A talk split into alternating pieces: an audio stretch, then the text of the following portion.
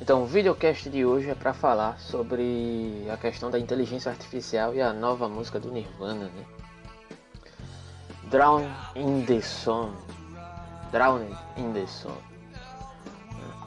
A, a, a reflexão vai se dar justamente a partir de como supostamente a inteligência artificial trabalhando em determinados aspectos poderia é, se essencializar paralelamente ao ou correspondentemente ao humano, né?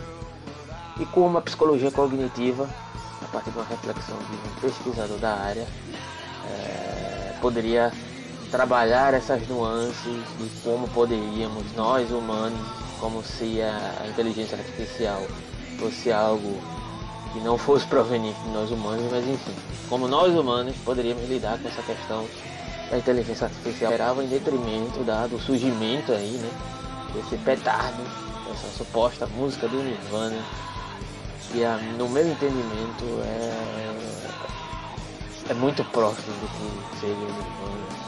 Na verdade, eu consigo identificar como Nirvana, eu não consigo entender essa música como não sendo do Nirvana, mas enfim. A questão aqui não é essa.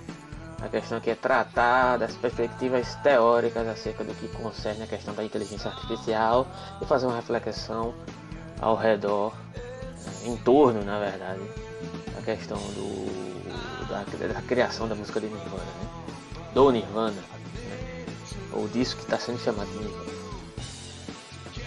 Então, é, baseado em alguns parâmetros efetuados pelo Álvaro Machado Dias, né, um pesquisador da área de psicologia cognitiva, que faz esse diálogo com a questão da inteligência artificial, poderíamos entender que a inteligência artificial ela é projetada a partir de concepções humanas e um determinado diálogo com um âmbito da ciência específico, né, que trata da questão da cognição, da representação dessa cognição.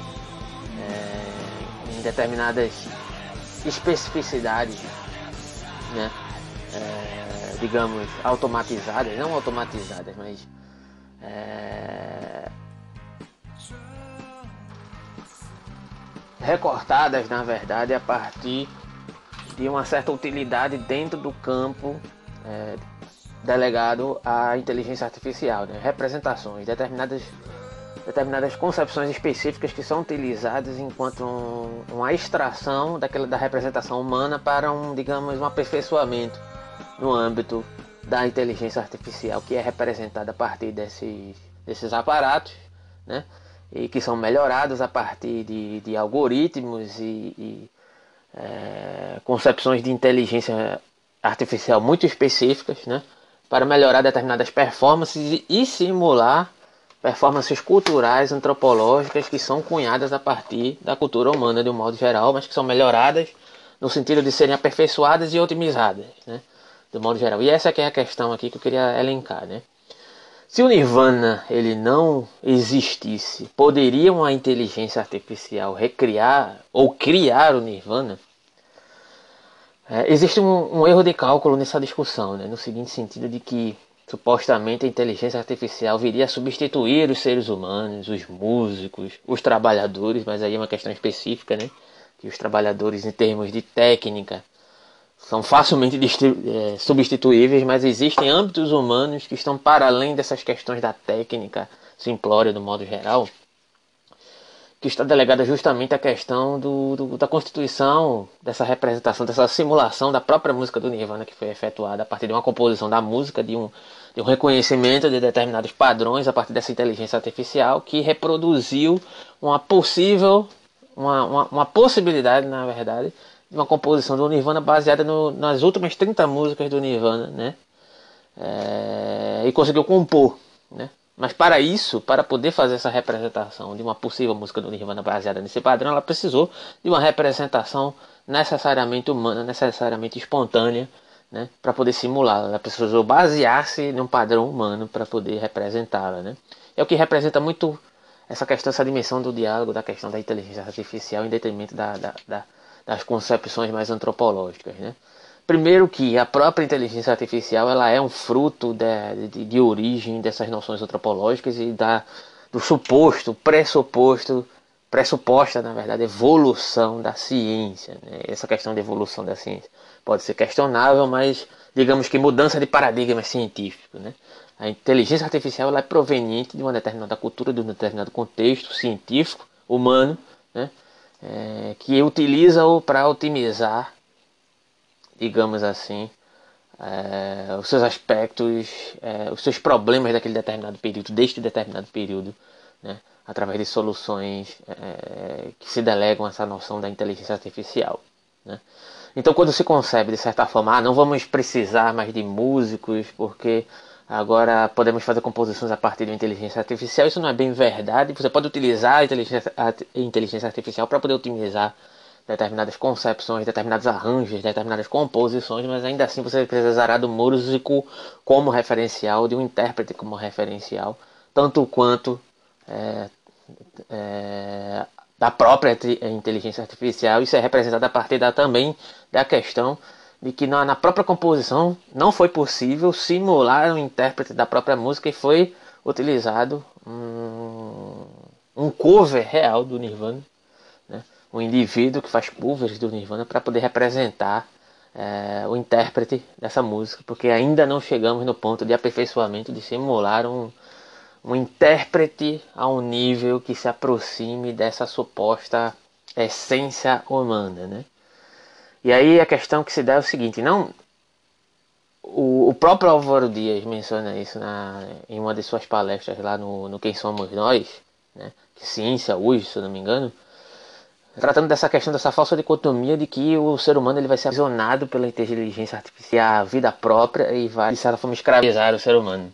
Isso é improvável que ocorra, o que ocorra é que quem possa ter essas, essas, esse tipo de tecnologia vai dominar outros seres humanos, como já acontece desde sempre nas elites humanas que se sobressaem sobre outras porque detêm determinados artifícios. Isso não seria nenhuma novidade. Né?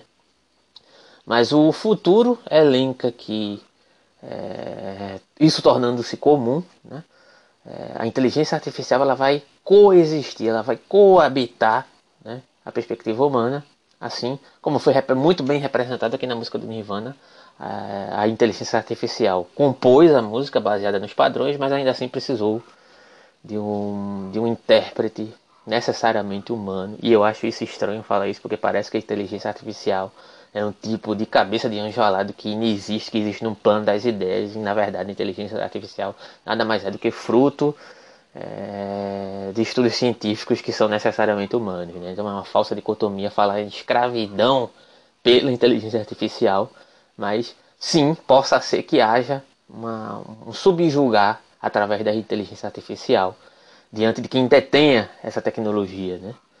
É, agora, no que concerne a questão de é, o ostracismo humano referente a determinadas atividades, isso é meio que inevitável diante do, da instrumentalização do trabalho a partir de técnicas muito rudimentares, né, que determinadas concepções de inteligência artificial poderiam muito bem é, fazer muito mais rápido, muito melhor e com muito mais qualidade do que um ser humano. Né? Isso vai ser inevitável, isso vai exigir uma determinada adaptabilidade de determinados indivíduos que vão inevitavelmente passar por essa revolução, assim como foi representado na Revolução Industrial e pessoas perderam, é, foram para o ostracismo, pois, pois não conseguiram se adaptar.